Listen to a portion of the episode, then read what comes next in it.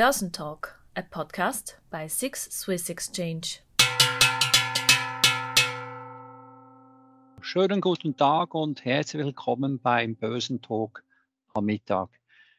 Es freut mich außerordentlich, Sie heute virtuell begrüßen zu dürfen und Ihnen und auch uns die Möglichkeit zu geben, aus dem Komfort des Büros oder von zu Hause aus am Webinar teilzunehmen. Mein Name ist Andre Buck, Global Head of Sales and Relationship Management, Mitglied der Geschäftsleitung der Six Swiss Exchange AG. In der Börsentalk am Mittag Serie diskutierten wir bereits im Februar das Thema Evolution of Broker Algos. Ende März setzen sich Fachexperten mit den ETFs auseinander und heute wollen wir uns dem Thema Hebelprodukte widmen.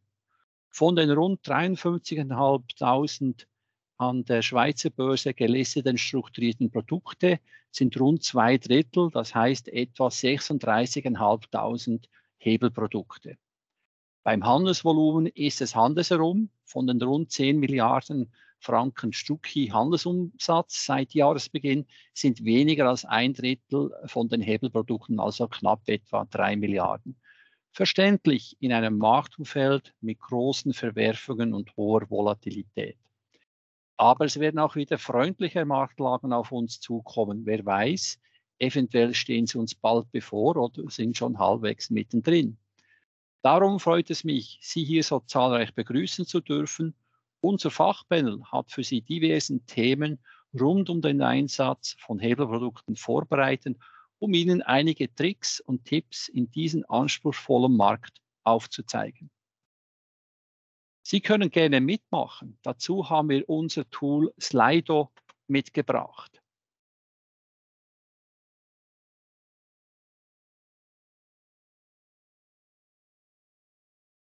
Sie können gerne auf Ihrem Desktop oder auf dem Mobile von slido.com eingeben. Geben Sie bitte den Code BOTHOCH22 ein und schon sind Sie dabei. Also wie es hier jetzt äh, angezeigt wird. Ich hoffe, Sie sehen äh, den Slide alle sehr gut.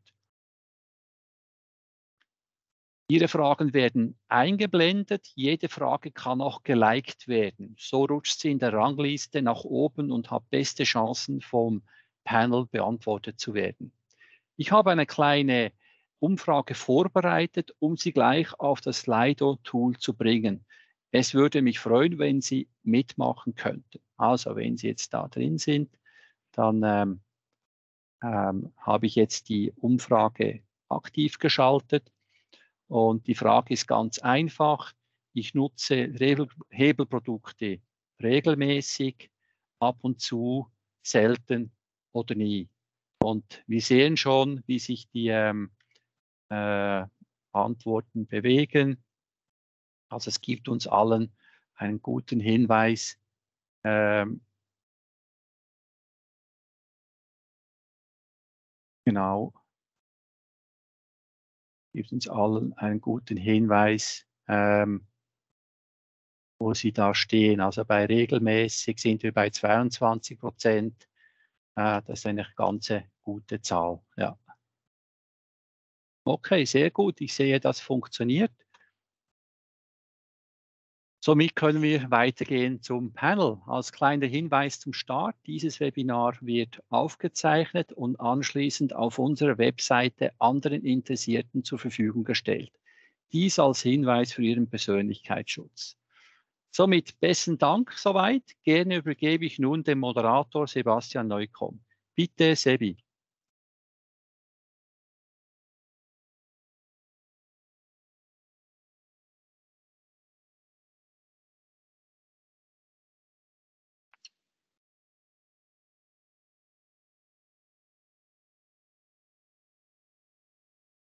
So, auch ein ganz herzliches Willkommen von meiner Seite. Äh, bei dieser Börsen Talk Ausgabe richtig hebeln mit Hebelprodukten haben wir wiederum ein hochkaratiges äh, Panelistenrunde, die ich euch gerne auch äh, vorstelle. Ich bitte euch, Panelisten kurz an die Hand zu heben, damit die Zuschauer auch ähm, euren Namen mit eurem Gesicht äh, zuordnen können. Wir haben äh, Lorenz Weidinger, er ist äh, Equity Derivative Trader bei äh, der Bank Vontobel. Wir haben äh, Kurtin Sommermatter, er ist Leiter Verkauf strukturierte Produkte bei der ZKB.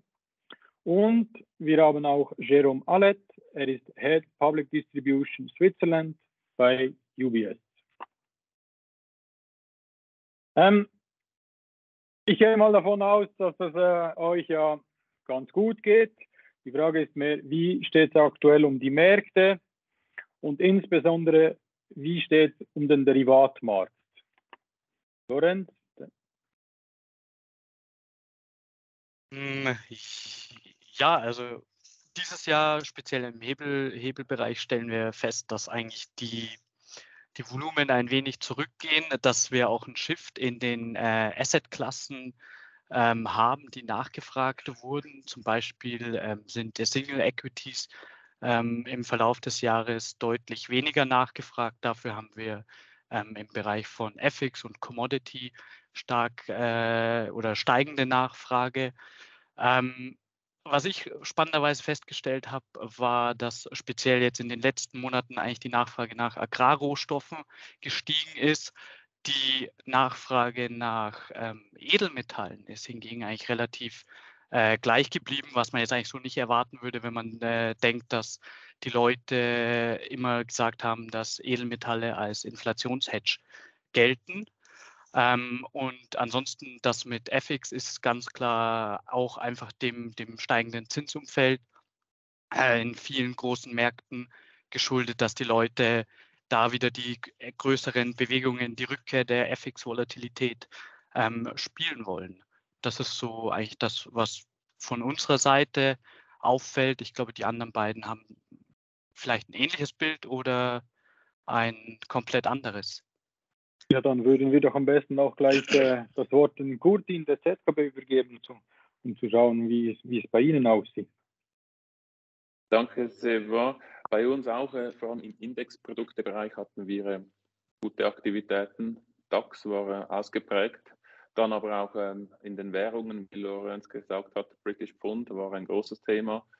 Dann äh, bemerkenswert ähm, Lieferdienste, beispielsweise zu große Zalando oder dann auch die Energietitel. Dort gab es ähm, bemerkenswerte Aktivitäten. Und wie sieht es bei, bei dir, Jerome, aus?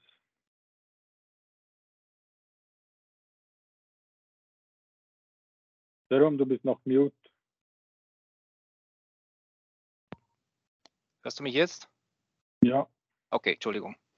Äh, ich habe gerade gesagt, dass ähm, es ist ähnlich bei uns. Also ähm, wir haben auch ähm, vermehrt Aktivitäten in Index vor allem. Das, das sieht man definitiv. Und wenn man es vergleicht mit letzten Jahr, im letzten Jahr war es vor allem äh, Long, ähm, positive Ausblick, keine Zinsen. Das heißt, man hat äh, Single Stocks und Long-Produkte äh, verwendet. In diesem Jahr sieht man jetzt doch ein Shift, dass äh, die Short-Produkte mehr gehandelt werden, jetzt speziell im Hebelbereich. Also wir haben immer noch eine Mehrzahl an Long, aber es ist jetzt nur noch 60-40 und vorhin war es 80 Long und 20 Short. Ähm, und äh, was Kurdin erwähnt hat, die Energietitel sind sicher ein, ein, ein, eine Aktie, die weiterhin gut äh, nachgefragt wird, weil die weiterhin einen guten Ausblick haben. Und die Commodities, äh, wie auch erwähnt von Lorenz, ähm, sind definitiv viel mehr im Fokus, ja. Perfekt. Ähm, wir sind ja zurzeit mit Fakten in der Berichtssaison für die Drittquartalszahlen. Und in der jüngeren Vergangenheit konnte man beobachten, dass die Kursausschläge äh, signifikant ausfielen. Namentlich Snap oder Netflix in den vergangenen Tagen. Ähm, wie kann sich ein Investor im Vor Vorfeld positionieren mit dieser Erwartung der äh, hohen äh, Kursausschlägen? Vielleicht äh, dich, Kurtin. typischerweise, wenn, wenn der Investor eine positive Marktmeinung hat, sind äh, Long-Produkte wie beispielsweise Call-Produkte äh, oder Long-Mini-Futures ähm, äh, interessant oder ausgeprägt dazu. Ähm, ein Hinweis an der Stelle, aus meiner Sicht sehr relevant, ist, dass das Volatilitätslevel hoch ist und typischerweise schon viel Volatilität eingepreist ist. Und wenn dann die Ergebnisse kommen, ist das ein wichtiger Aspekt, wenn dann typischerweise die Volatilität runtergeht, das Underlying zwar hochgeht, ist den Aspekt spezifisch momentan ähm, in die Waagschale zu werfen. Darum an der Stelle vielleicht auch ein Mini-Future in Betracht zu ziehen, weil dort der Volatilitätsaspekt nicht relevant ist. Okay. Und bei dir, Lorenz, was, äh, wie kann sich äh, von dir aus gesehen ein Investor äh, positionieren? Ähm, ja, ich würde da eigentlich klassisch ähm, den At the Money Straddle wählen, also dass ich tatsächlich wirklich nur den Move spiele, egal in welche Richtung er geht, ob er jetzt äh, auf die Long-Seite geht oder auf die Short-Seite. So muss ich mich eigentlich auf keine Seite festlegen. Das Einzige, wie Kudin schon angesprochen hat, ist, dass ich mir durchaus bewusst sein muss, eben wie viel Move schon eingepreist ist. Ähm, das, mhm. da gibt es verschiedenste Methoden, das äh, zu errechnen. Ich möchte jetzt nicht äh, genau auf eine eingehen. Ich habe es mal für einen Snap nachgerechnet. Da ähm, unterscheiden sich die ähm, Berechnung der impliziten Moves von knapp 30 Prozent bis 16 Prozent. Äh, da gibt es verschiedenste Methoden, die der Anleger ähm, nachrechnen kann, äh, auch im, im, Internet frei verfügbar recherchieren kann. Und diese Erwartung muss er sich äh, praktisch bewusst sein, dass die im Optionsmarkt eingepreist ist. Und äh, er verdient halt an der Stelle mit einem Straddle erst Geld, wenn die Erwartung des Moves oder wenn der tatsächliche Move größer ist als die Erwartung. Ansonsten wird er da vermutlich kein, äh, kein Geld mit äh, verdienen. Ähm, noch eine Sache sei gesagt, oft wird eben der äh, At the Money Straddle auch zur Berechnung von dem Implied Move verwendet, äh, was nicht ganz genau ist, weil es immer die Annahme beinhaltet, dass man diesen At the Money Straddle dann bis zum Verfall hält. Also prinzipiell schaut man sich den auf der kürzesten Laufzeit an. Ähm, ja, äh, es gibt etwas sophistiziertere Methoden, die tatsächlich dann nur den äh, tatsächlichen implizierten Move berechnen. Ähm, Taleb hat in seinem Buch da etwas drüber gesagt, aber ähm, so viel dazu. Ich würde den Straddle verwenden und äh, vorher den impliziten Move ausrechnen und mir überlegen, ob der, der Move größer oder kleiner ist. Okay. Und äh, bei dir, Jerome, welche ähm, Empfehlung äh, kannst du den Investoren mit auf den Weg geben? Also gerade wenn wir von, von äh, gelisteten äh, Hebelprodukten reden, kann man natürlich, äh, ist man eingeschränkt, wenn es um äh, Selling von Options oder so weiter geht. Also ich schließe mir eigentlich Kurdin an. Am besten in meiner Meinung nach ist ein, ein Mini-Future oder ein Open-End Turbo Warrant, weil die Volatilität hier keine Rolle spielt und man somit eigentlich mit dem Move einfach mitmacht. Aber der Punkt, dass viele Sachen schon eingepreist sind, muss man wirklich nicht unterschätzen. Also gerade bei einer Credit Suisse oder so, wo Wochen zuvor schon äh, verschiedenste Sachen diskutiert werden, muss man annehmen, dass die meisten sich schon positioniert haben und die Aktie entsprechend schon sich entwickelt hat. Und wenn jetzt nicht ein, ein ganz großer äh, Surprise-Effekt rauskommt äh, bei den News, äh, dann passiert vielleicht gar nichts oder es ist mehr eine Täuschung da, dass es dann nach unten geht anstatt nach oben und so weiter. Also ja, man muss sich vor allem früh äh, Gedanken machen, früh positionieren ähm, und dann ähm, schauen, was am Tag danach ist. Aber am Schluss, vorher weiß man es nie. Ähm, das heißt, man muss sich auch bewusst sein, dass man ein Risiko hat, dass wenn es in die falsche Richtung geht, dass man dann einen Verlust machen kann. Absolut. Und jetzt haben wir ja genau angeschaut, was, ähm, was für Strategien gefahren werden können, um vom Event äh, zu profitieren, nachdem er stattgefunden hat. Aber es gibt ja auch eben im Vorfeld zu einem Event, der ja bekannt ist, gibt es ja auch starke Bewegungen am Markt, nicht nur im Basiswert, sondern auch in den Optionalitäten drinnen.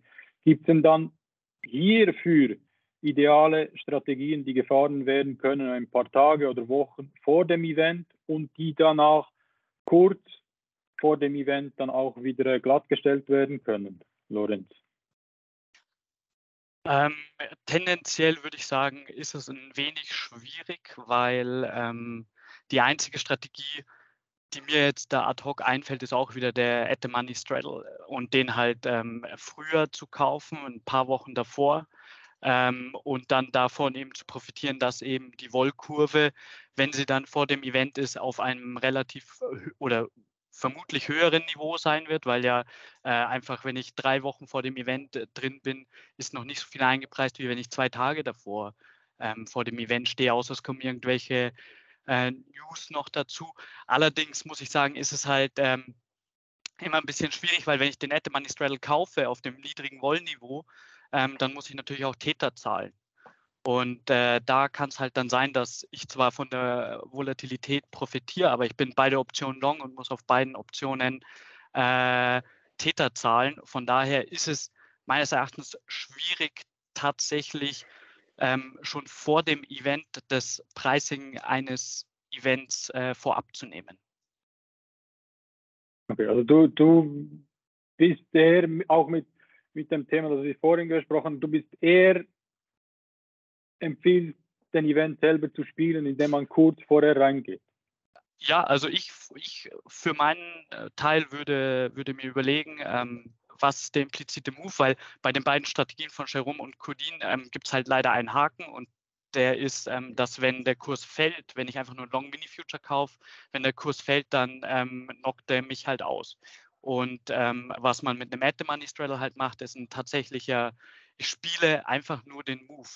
Und ist der Move größer, als er eingepreist ist, verdiene ich Geld. Ist der Move kleiner, als er eingepreist ist, verliere ich Geld. Ähm, leider ist es mit strukturierten Produkten nur sehr schwierig möglich, eben die Gegenseite zu nehmen, dass ich den Net Money Straddle verkaufe. Weil wenn ich sage, der Move wird kleiner sein, dann könnte ich den Net Money Straddle ja verkaufen und würde eigentlich die Prämie verdienen. Aber das ist leider über Hebelprodukte schwierig. Okay. Oder man könnte ja zum Beispiel ja jetzt die, die Strategien ähm, von, von dir, Lorenz, und von Jerome mixen. Man könnte ja einen Long Straddle mit äh, Knockout Warrant einen Tag vorher äh, eingehen. Ist das was für dich, Jerome, oder nicht? Also ich glaube, da muss man sehr viele äh, Komponenten in, äh, in, in, Betracht ziehen und, und in Gedanken halten sozusagen. Also, also man kann da sehr viele Sachen konstruieren, aber wenn es dann äh, nicht genau so rauskommt, wie man will, dann sieht es dann auch nicht mehr so schön aus. Also ich bin da eher vorsichtig. Äh, ich bin jetzt auch kein Händler natürlich, aber ja, man, schlussendlich weiß man ja nicht, was an dem Tag kommt. Klar, der Straddle hilft dann natürlich, egal was kommt, es muss einfach einen Move geben, aber eben, wenn der Move dann doch nicht kommt, äh, dann ist man auch wieder weniger weit als am Anfang. Ja, und was sind deine Gedanken dazu, Kurtin? Der Aspekt von, den, ähm, von der Haltedauer ist sicher relevant. Das heißt, wenn du eine Position eingehst, dann äh, ist äh, vermutlich ähm, nicht sinnvoll, dies unmittelbar wieder aufzulösen. Seitens der Move war groß, hast du immer noch die Bid-Ask Spreads, die relevant sind. Ansonsten, wie schon in der Runde gesagt, scheint mir das, äh, das Merkmal ähm, äh, Strike oder eben dann übersetzt ins Delta sehr relevant, dass ähm, der Investor dann ein Produkt hat, das sich danach bewegt und nicht eine Option hat, wo sehr weit aus dem Geld ist und dann, obwohl es underline hochläuft, das Instrument, das Derivat nicht mitgeht. Deshalb, ja, einzeln, der Case ist im Einzelnen detailliert zu betrachten. Ja, okay. Und ähm, der Lorenz hat ja auch äh, vorhin bereits ja erwähnt, dass ähm, vieles aus dem Optionsmarkt ja bereits herausgelesen we werden kann. Ähm, wie natürlich auch die Investoren sich äh, positionieren und in welche Richtung es, äh, es eigentlich gehen könnte oder wo die Erwartung ist, wo es hingeht bei den äh, meisten Investoren. Und da ist natürlich die Frage, wenn man selber ja dann auch der gleichen Meinung ist, macht es überhaupt noch Sinn, in diese Richtung zu investieren oder wäre eine Contrarian-Strategie diesbezüglich vielversprechender, Lorenz? Ähm, in, in Bezug auf Earnings-Strategie jetzt, oder? Ja, genau, weil das sind ja die, die man ja mehr oder weniger im Vorfeld ja weiß, wann es kommt. Ähm, ja, Contrarian. Ich, ich habe ja meinen Punkt, glaube ich, ähm, beschrieben, dass ich eher tatsächlich einfach nur die Bewegung an sich handeln würde. Also Contrarian wäre ja meines Erachtens, dass ich einfach auf, äh, darauf setze, dass irgendwie die Earnings schlechter sind als erwartet und äh, der Kurs fällt, oder? Verstehe ich dich da richtig? Nein, ich habe jetzt eher in die Richtung abgezielt, dass du von, von natürlich äh, erhöhter Volatilität in dem davon ausgehst, dass, äh, dass der Move nach dem, nach dem Event relativ hoch ist oder mhm. tief je nachdem, was, äh, was du dann aus dem äh, Optionsmarkt dann äh, rausnehmen kannst und dass du dann halt einfach die Gegenseite nimmst. Also Volatilität schreiben über ähm, Aktienanleihen oder Anlageprodukte in dem Fall. Kann man in, in diese Richtung gehen oder man sagt, auch, der Markt erwartet hohe, äh, hohe Volatilität, indem dass, äh, sich der Kurs signifikant ändern wird und man sagt, okay, ich glaube jetzt nicht dran, weil hm. Also ich meine, weniger ist oder umgekehrt. Äh, klar, äh, ähm, Volatilität äh, ist immer ein äh, schöner Indikator. Ähm, es ist schwierig für ähm, für Privatanleger oder für Leute, die da wenig Informationen haben, sich selber ein Wall-Surface zu bauen. Aber man sieht im Wall-Surface tatsächlich halt, äh, ähm, wo Events erwartet werden. Das sieht man sehr, sehr gut und man kann auch ähm, zum Teil die Richtung ablesen, in welche Richtung es gehen soll. Ähm, da eine Contrarian-Strategie draus zu bauen, ist, glaube ich, schwierig, aber Contrarian-Strategie kann ja auch einfach sein, dass ich sage, okay, ich habe jetzt irgendwo gerade eine Long-Position und äh, schließe die Long-Position und äh, warte, bis irgendwie das Event kommt und äh, positioniere mich danach wieder neu. Also das ist auch eine vollkommen legitime Strategie. Ja, okay, genau.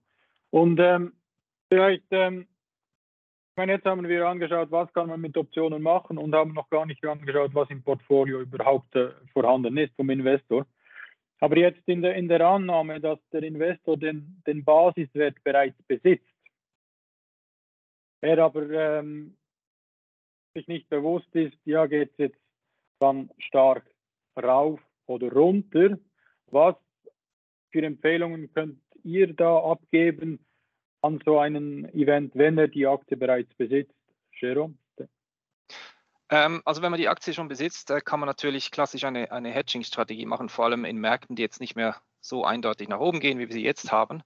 Man kann also einen Put oder einen Short Mini Future, äh, Put Warrant oder Short Mini Future auf diesen Basiswert kaufen mit der entsprechenden Anzahl äh, Warrants oder Mini Futures, damit man auch den wirklich die Position, die man im, in der Aktie hat, ähm, abdeckt und somit hat man einen Hedge nach unten für die Zeit, wie dieser Warrant äh, läuft. Bei einem Open-End Mini-Future ist es natürlich zeitlos, aber da hat man natürlich auch die Prämie, die man zahlt.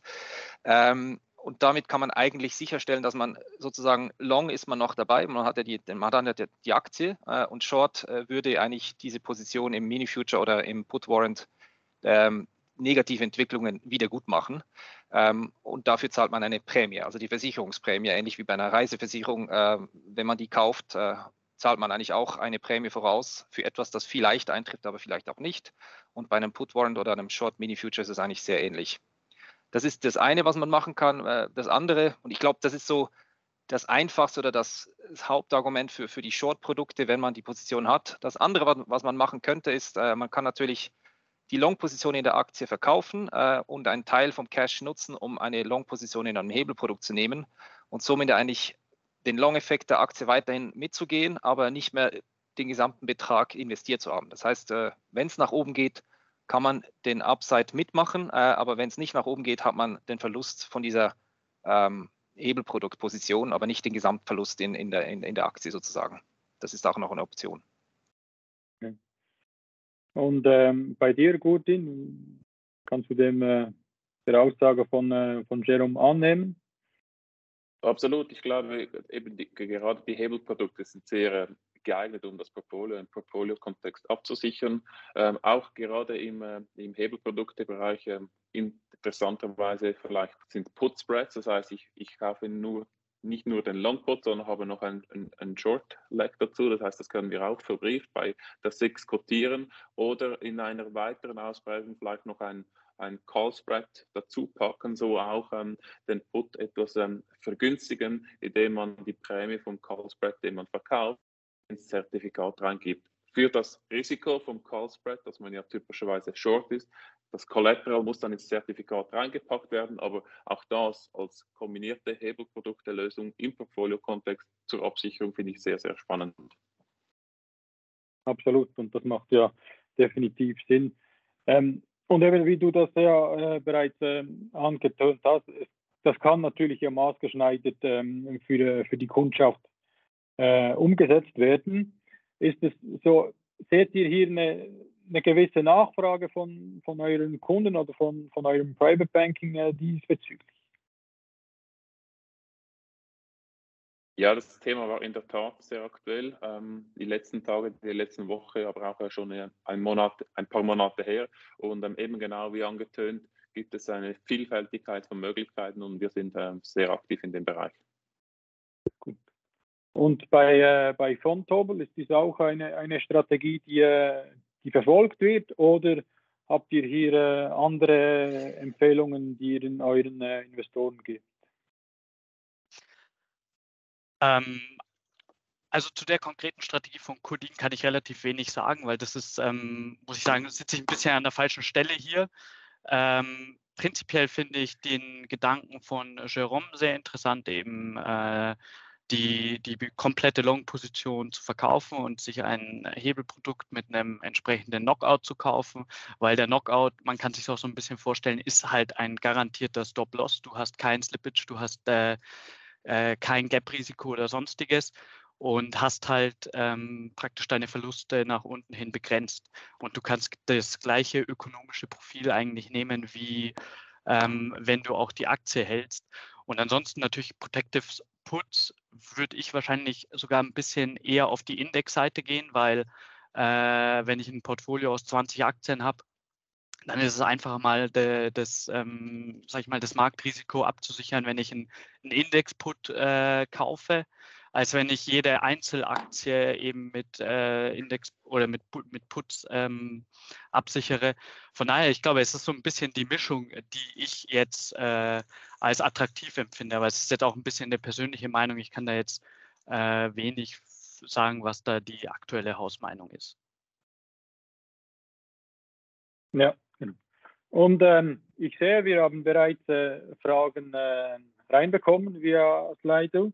Und vor allem an dich, äh, Lorenz, du hast jetzt äh, mehrfach äh, die Volatilität und die Volatilitätsqueue äh, erwähnt. Hier haben wir eine, eine Frage. Was sind die Einflussfaktoren? Ähm, prinzipiell die Einflussfaktoren auf die Volatilität ist auch wie, wie am Markt Angebot und Nachfrage. Ähm, wenn ich ein, ein Event anstehend habe, wo jetzt viele Leute ähm, sagen, sie möchten sich ähm, auf die Upside positionieren, sagen wir auf die Calls, dann kaufen die Leute, fangen an, Calls zu kaufen und äh, der Market Maker, ähm, ich spreche jetzt nicht von, von uns, sondern von, von den Listed Optionen, die werden das dann eben wegen der gestiegenen Nachfrage teurer machen. Und der einzige Faktor, der an, äh, an einem Optionspricing variabel ist, ist nun mal die ähm, Volatilität und dadurch entsteht dann praktisch der, die, die, die Vol-Skew auch. Deswegen in, in einem normalen Umfeld hat man meistens ähm, eben ein, ein äh, Vol-Smile, wo die Downside äh, höher ist als die Upside, weil halt viele ähm, Leute sich eher Protective Puts kaufen. Aber am Ende ist es Angebot und Nachfrage. Ja, okay. Gut, und dann ähm, haben wir noch eine zweite interessante Frage, die wir auch bereits äh, andiskutiert haben, ist, äh, Gibt es andere Möglichkeiten als ein At-the-Money-Straddle, um auf eine Erhöhung der Volatilität zu setzen? Mini-Futures auf einen Volatilitätsindex zum Beispiel. Ähm, für dich, Jerome. Äh, ganz ehrlich, da bin ich überfragt. Also ein, ein Straddle auf einem Volatilitätsindex ähm, da müsste ich ehrlich gesagt an Lorenz weitergeben, weil, äh, wie gesagt, ich, ich decke den Public Distribution Bereich ab. Wir, wir, handeln vor allem mit den ganz einfachen Produkten, Mini-Futures, Warrants und Turbos. Ähm, wir machen solche Strategien nicht sehr oft und ich müsste jetzt hier ein bisschen äh, aus der Luft greifen. Also ich gebe sehr gerne weiter.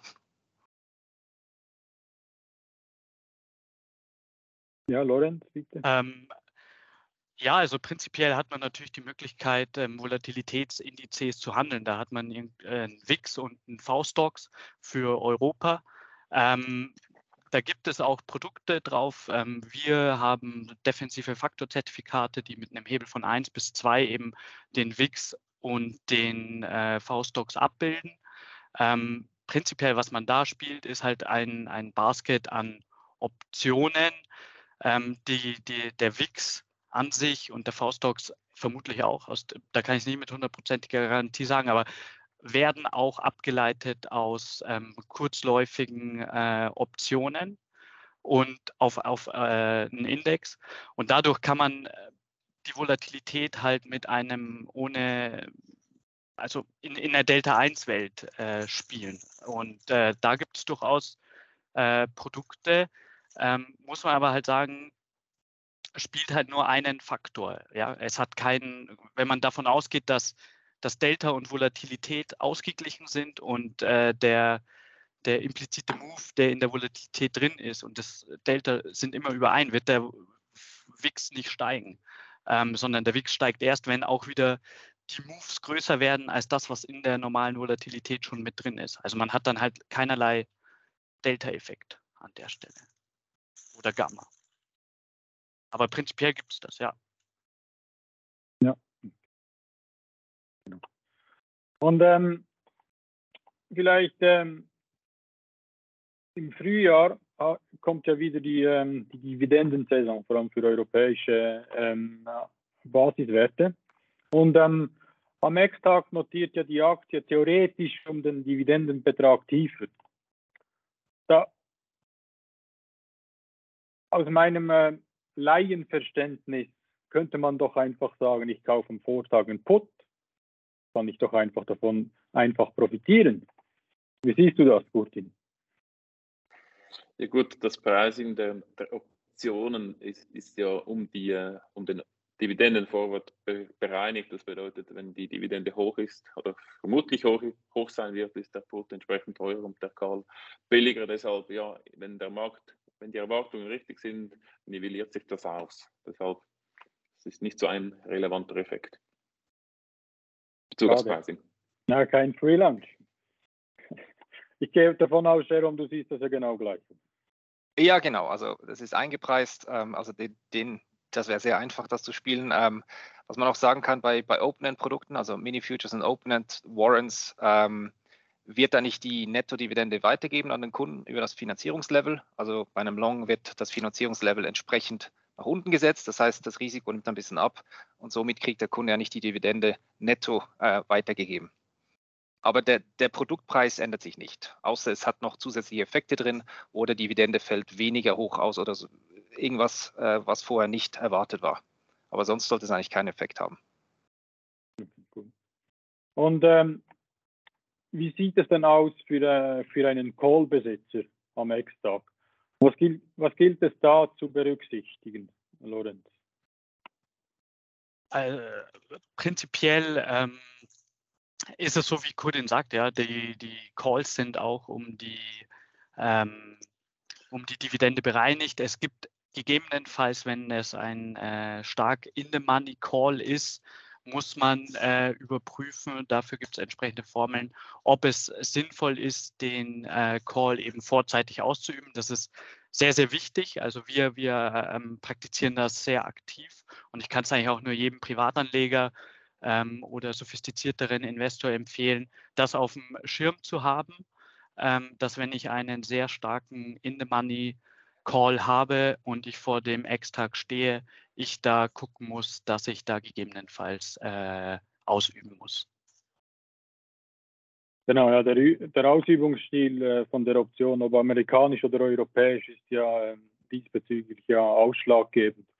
Ähm, ist es so, dass ihr das, wenn ihr eure äh, Hebelprodukte emittiert, auch äh, mit rein berücksichtigt? Oder ist es hier wirklich die Aufgabe vom, vom Investor, das nachzuschauen, ähm, Kurtin? Wir kümmern uns darum, dass wir jederzeit eine vollständige und komplette Palette haben und wir sind auch sehr gerne bereit, auf individuellen In Input hin die Palette zusätzlich zu erweitern, aber wir achten nicht explizit jetzt auf ähm, Dividendentermine, im Gegenteil. Und wie sieht es bei der UBS aus, Jerome? Ja, äh, genau gleich. Wir, wir, wir achten nicht auf Dividendentermine. Ähm, die Optionen oder die Warrants, die wir haben, sind amerikanisch. Das heißt, man kann sie ausüben. Ähm, was bei uns noch speziell ist, ähm, unsere ähm, Call Warrants auf Schweizer Aktien sind noch physisch gesettelt. Das heißt, wenn man ausübt, kriegt man die Aktie auch geliefert. Ähm, das ist noch äh, noch speziell in dem Sinn, dass die meisten sind Cash gesettelt, aber bei uns sind die Longs oder die Calls auf äh, Schweizer Basiswerte noch physisch gesettelt, was natürlich auch wieder eine, eine Option gibt dem Kunden, dass man die Aktie bekommt. Aber sonst, wir imitieren jetzt nicht spezifisch auf einen Event oder auf eine Dividende. Äh, wie Coding gesagt hat, wir, wir schauen, dass das Offering äh, täglich äh, up-to-date ist und der Kunde sich dann entscheiden kann, was er auswählen möchte. Okay. Und bei, äh, bei euch, äh, Lorenz? Ja, also wie, wie bei Codin und Jerome auch. Ähm, wir gucken, dass wir vollständige Paletten ähm, am Start haben, dass der Kunde immer handeln kann. Das ist bei, bei Codin und Jerome nicht anders. Ähm, fortlaufend äh, An- und Verkaufskurse. Das ist der Bereich vom Quoting. Ich sage, wenn ein Kunde sich unsicher ist, ob er jetzt, ähm, er, er, sieht, da kommt eine Dividende und er ist sich unsicher, dann kann er sicher bei, bei einer der drei anwesenden Banken anrufen und sich ähm, da gegebenenfalls ähm, nochmal weitere Informationen einholen. Das kann ich eigentlich nur sagen. Ähm, wenn man sich unsicher ist, nicht scheuen und äh, die Hotline anrufen. Ich glaube, das ist bei den anderen, da spreche ich für die anderen beiden genauso mit. Und ähm, wie du bereits erwähnt hast, oder die äh, Optionen, die stark im Geld sind, ist es äh, sinnvoll, diese im, im Vorfeld äh, auszuüben. Jetzt für der Investor, der jetzt das vergessen hat, die Option auszuüben, was, was ist sein, was geschieht mit seiner Option, Lorenz? Äh, ja, nachdem, wenn, wenn der sehr, sehr stark im, im Geld ist, enthält der praktisch keine Optionalität mehr, ähm, somit eigentlich auch fast keinen Zeitwert. Dadurch ist, die, ist praktisch der Preis der Option einfach der Bereich zwischen Spot und Strike. Und wenn er vergisst, ihn auszuüben, dann wird er von ähm, der Dividendenzahlung tatsächlich negativ profitieren. Ja, genau. Und das findet ja bei der amerikanischen Ausübungsstil statt. Genau. Ja. Und ähm, was mich jetzt äh, interessieren würde, ist, ich meine, ihr habt ja eine sehr große Palette an Produkten und beobachtet ihr, dass die Investoren im Vorfeld ihre Hebelprodukte ausüben oder sie sie dann eher äh, verkaufen? Äh, Kurtin. Ich bin nicht sicher, aber äh, gefühlt verkaufen die meisten Investoren das Instrument vor, vor dem Fälligkeitstermin. Meine Einschätzung. Ja, und bei dir, Jerome? Ja, identisch. Also ich glaube, es gibt Ausübungen, aber die sind sehr selten im Vergleich zu Verkäufen. Man kann ja äh, täglich handeln äh, mit, äh, wir haben einen Market Maker, der sicherstellt, dass wir Preise in den Produkten haben und deswegen kann man es verkaufen. Es ist einfacher und schneller. Ähm, aber es gibt äh, ab und zu mal wieder eine Ausübung. Ja. Mhm. Und bei dir, Lorenz, wie, was beobachtest du bei dir? Äh, ja, eigentlich genau das Gleiche. Ähm, die meisten Leute verkaufen davor ähm, Ausübungen sind in meiner aktiven Zeit eigentlich nie ähm, von einem Dividendenstichtag erfolgt. Äh, zum Teil vergessen es die Leute leider auch. Ja, genau. Also von dem her der Aufruf hier vor dem Dividenden-Ex-Tag äh, sich äh, darum zu kümmern und äh, die richtige Strategie umzusetzen. Ähm, ich sehe, da haben wir auch noch eine, eine Frage auch diesbezüglich reinbekommen. Ähm, wo kann der Ausübungsstil nachgeschaut werden? Bei dir, Jerome. Äh, Im Termsheet bei uns äh, auf Seite 1 sieht man äh, Optionsstil, ob amerikanisch oder europäisch. Amerikanisch heißt, man kann ja nicht täglich ausüben, europäisch nur per Verfall. Gut, ähm, bei Lorenz und Kurtin gehe ich davon aus, dass es auch im Termsheet erwähnt ist und auf der Homepage ist es sicher bei euch allen auch ja. äh, ersichtlich, oder?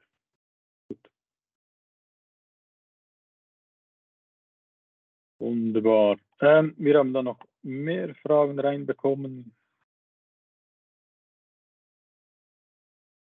Ja, noch eine, eine generelle äh, Frage äh, über alle Themen hinweg ist, ähm, wie ist gewährleistet, dass der Anleger zu jeder Zeit kaufen respektive verkaufen kann, vor allem in hektischen Märkten? Lorenz. Ähm, also wir sind äh, man muss sagen, rechtlich gesehen ist der Market Maker nicht dazu verpflichtet, komplett 100 Prozent durch den Tag durchzuquoten. Ähm, wir als Fondtobel und ich nehme an, da spreche ich für die anderen beiden auch wieder, wir versuchen unser Möglichstes, ähm, dass wir ständig An- und Verkaufskurse stellen ähm, wir haben dafür Statistiken, wir haben dafür äh, auch Kollegen, die uns, dass wir uns gegenseitig monitoren, dass unsere Produkte gestellt sind. Und ähm, sollte es wirklich zu dem Fall kommen, dass ähm, ein Anleger gerade nicht handeln kann, weil das Produkt nicht gestellt ist, bitte ich ihn auch einfach anzurufen und dann werden die entsprechenden Kollegen vom PD auf den Händler zugehen und äh, mit ihm sprechen, dass das Produkt stellen soll. Ja, und äh, ist das ähnlich bei euch, Jerome? Äh, ja, also der Aufruf anzurufen ist sicher sehr wichtig. Also wenn man handeln will und es steht kein, Produ äh, kein Preis im, im, Markt, dann muss man einfach anrufen. Das kann mal passieren. Ähm, und grundsätzlich, wenn die Märkte hektischer sind, wenn Zahlen announced werden, wenn ein Zinsentscheid fällt, dann kann es sein, dass die Preise kurzfristig entweder ein bisschen breiter gestellt sind oder kurzfristig nicht im Markt sind. Das ist eigentlich sozusagen normal, weil der Händler muss sich ja selber dann auch wieder mit dem Markt zurechtfinden und, und äh, die entsprechenden Hedges äh, kaufen können. Ähm, äh, das gehört eigentlich dazu. Ähm, aber wie gesagt, wenn man handeln will, kann man anrufen und dann wird das sehr schnell wieder äh, zur Verfügung gestellt. Ja, und bei, äh, bei dir, Kurtin?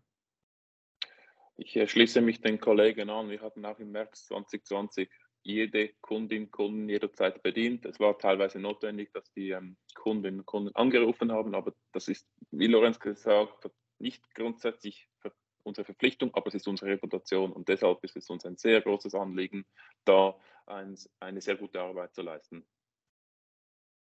Ja. Und es gibt ja auch bei, bei uns auf der, auf der Homepage gibt es ja auch Kennzahlen zu den jeweiligen äh, Produkten, wie gut das, äh, das gequotet wird.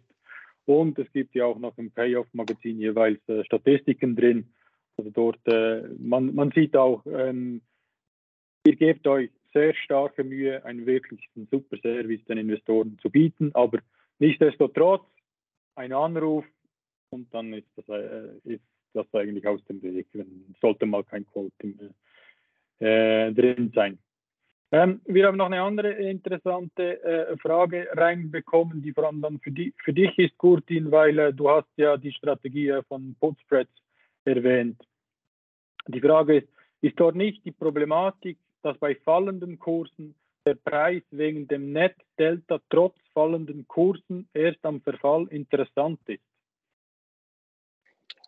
Ist ein berechtigter Hinweis, das Auszahlungsprofil von Derivat ist immer nur per Verfall gültig. Das ist so. Mit dem äh, Put Spread ist natürlich die Downside, also das, das, die Downside begrenzt. Das ist immer ein Abwägen, wie viel Prämie möchte ich investieren und was ist meine, meine Positionierung. Ähm, Im Einzelfall diskutieren wir das sehr gerne bilateral und ähm, ja, der Hinweis ist berechtigt. Es ist wirklich nur eine Möglichkeit, die Skew, wie schon von Lorenz erwähnt, auszunutzen, indem ich im Einzelfall eben ähm, die höhere Skew, über den äh, Short Put zusätzlich verkaufe. Aber fairer Punkt.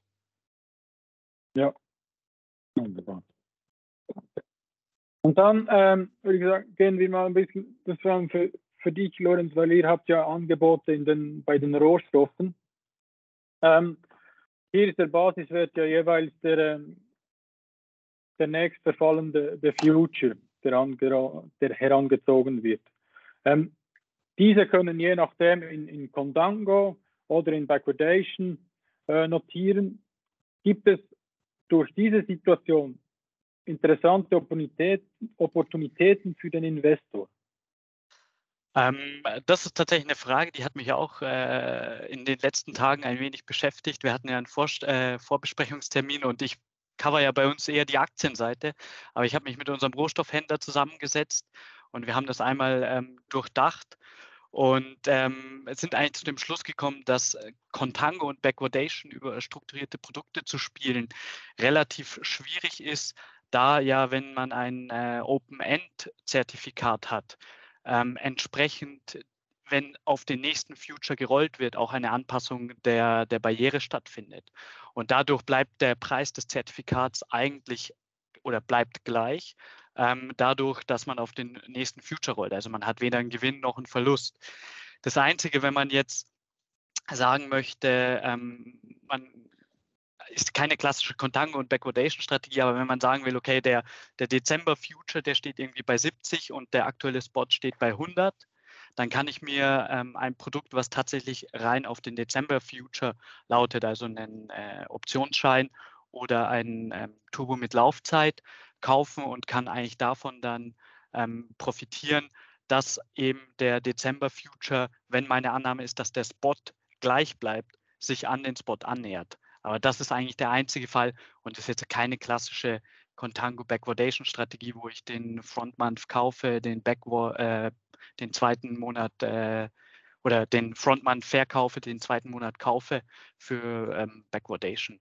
Also relativ schwierig, ähm, aber man muss sagen, ähm, der Kunde wird dadurch nicht benachteiligt. Okay, ja.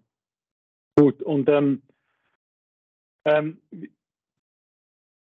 gibt es die Möglichkeit bei, bei saisonalen Musterverläufen hier etwas ähm, Interessantes äh, zu handeln? Bei gewissen Rohstoffen gibt es ja saisonale äh, Preisänderungen, die, die immer wieder beobachtet werden können. Ähm, ja, auch das ist schwierig, weil wenn, wenn tatsächlich eine starke Saisonalität ähm, drin ist ähm, und ich ein Produkt kaufe, was eben in diesem entsprechenden Monat verfällt, dann wird das in diesem, in dem Future schon mit eingepreist sein.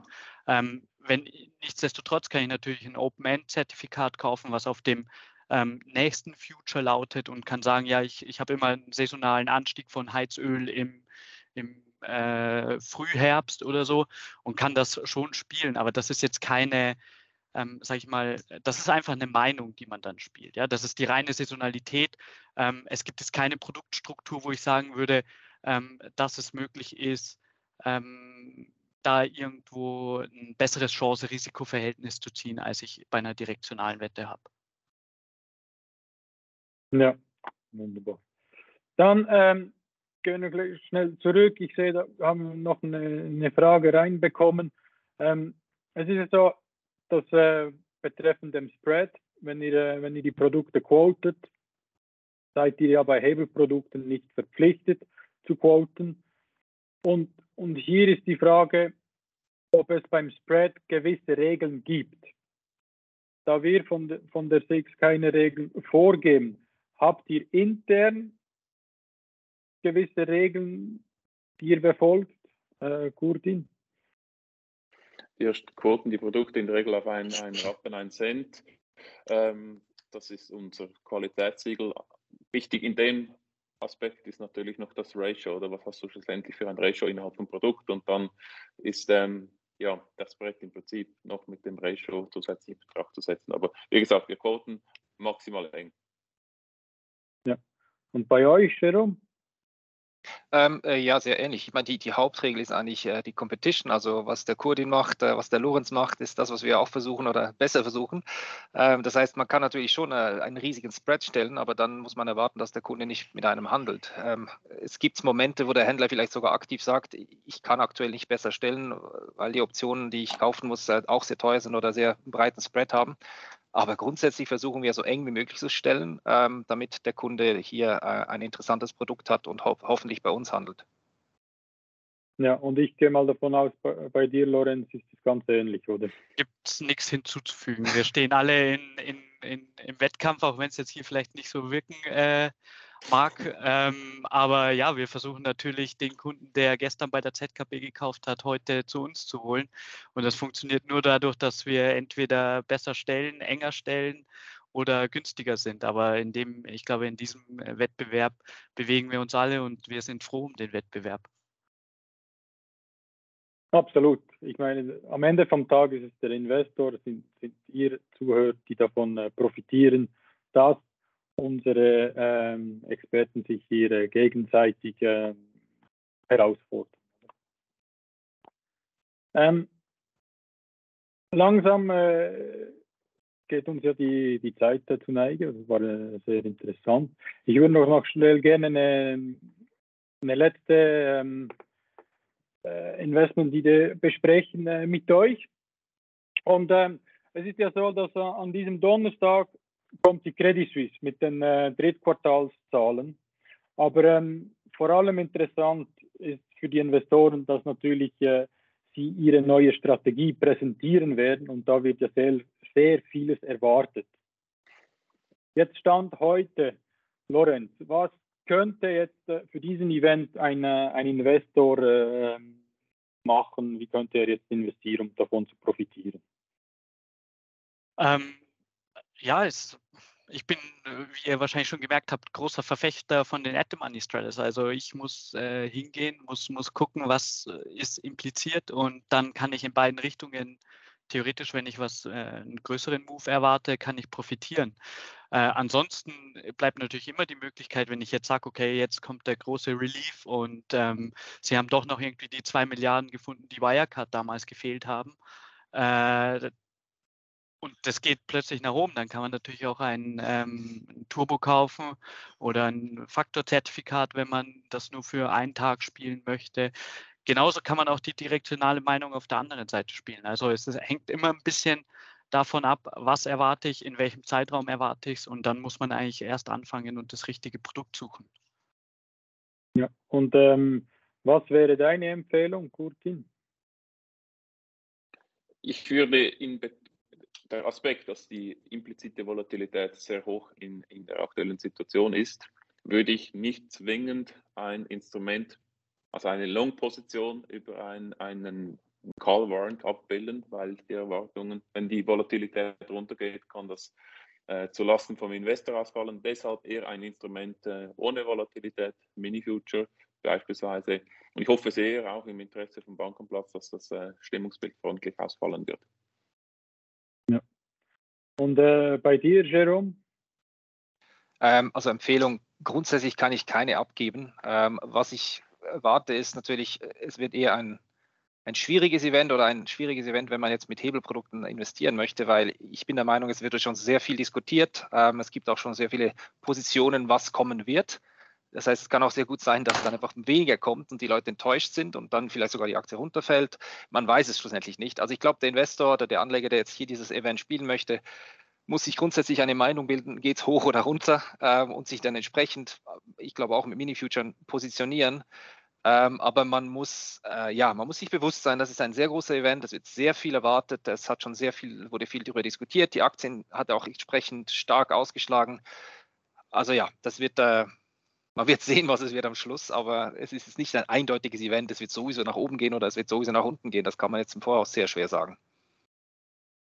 Okay, ja, wir können ja jetzt schauen, was passiert bei uns an der Börse heute Nachmittag und morgen in den, äh, in den Hebelprodukten mit der CS als Basiswert und können wir auch was daraus lesen.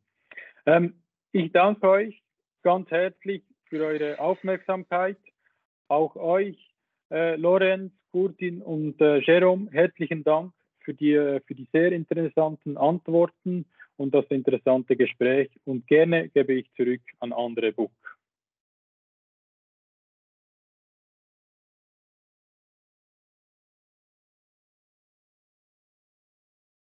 Jawohl, hier sind wir wieder. Besten Dank äh, für, den, äh, für die Diskussion und, und natürlich auch äh, für, bei Ihnen zu Hause im Büro für die erhaltenen Fragen. Wie immer, wenn mal die Diskussion anläuft, läuft auch die Zeit davon. Aber ähm, äh, es gibt ja noch weitere Börsentalks am Mittag. Ähm, wie gesagt, Sie können den Börsentalk am Mittag noch einmal konsumieren. Wir haben das Ganze ja aufgenommen und werden dies in Kürze auf unserer Webseite aufschalten und auch mit einem Mail an die angemeldeten Personen weiter versenden. Gerne möchte ich an dieser Stelle natürlich auch auf den nächsten Börsentalk am Mittag aufmerksam machen. Das Thema ist Crypto for Christmas und findet am 15. November statt, selbe Zeit. Es würde mich natürlich auch sehr freuen, Sie dann auch wieder begrüßen zu können. Ich bedanke mich nun recht herzlich bei den Panelisten und Moderator für die aktive und spannende Diskussion. Das war sehr unterhaltsam und wissensvermittelt und natürlich Ihnen zu Hause oder im Büro vor dem Bildschirm. Ich hoffe, das Warten auf den Lunch hat sich für Sie gelohnt. Besten Dank für Ihre Zeit. In diesem Sinne, erfolgreichen Handelstag und eine ganz schöne Woche. Besten Dank. Tschüss. Börsentalk was brought to you by Six Swiss Exchange.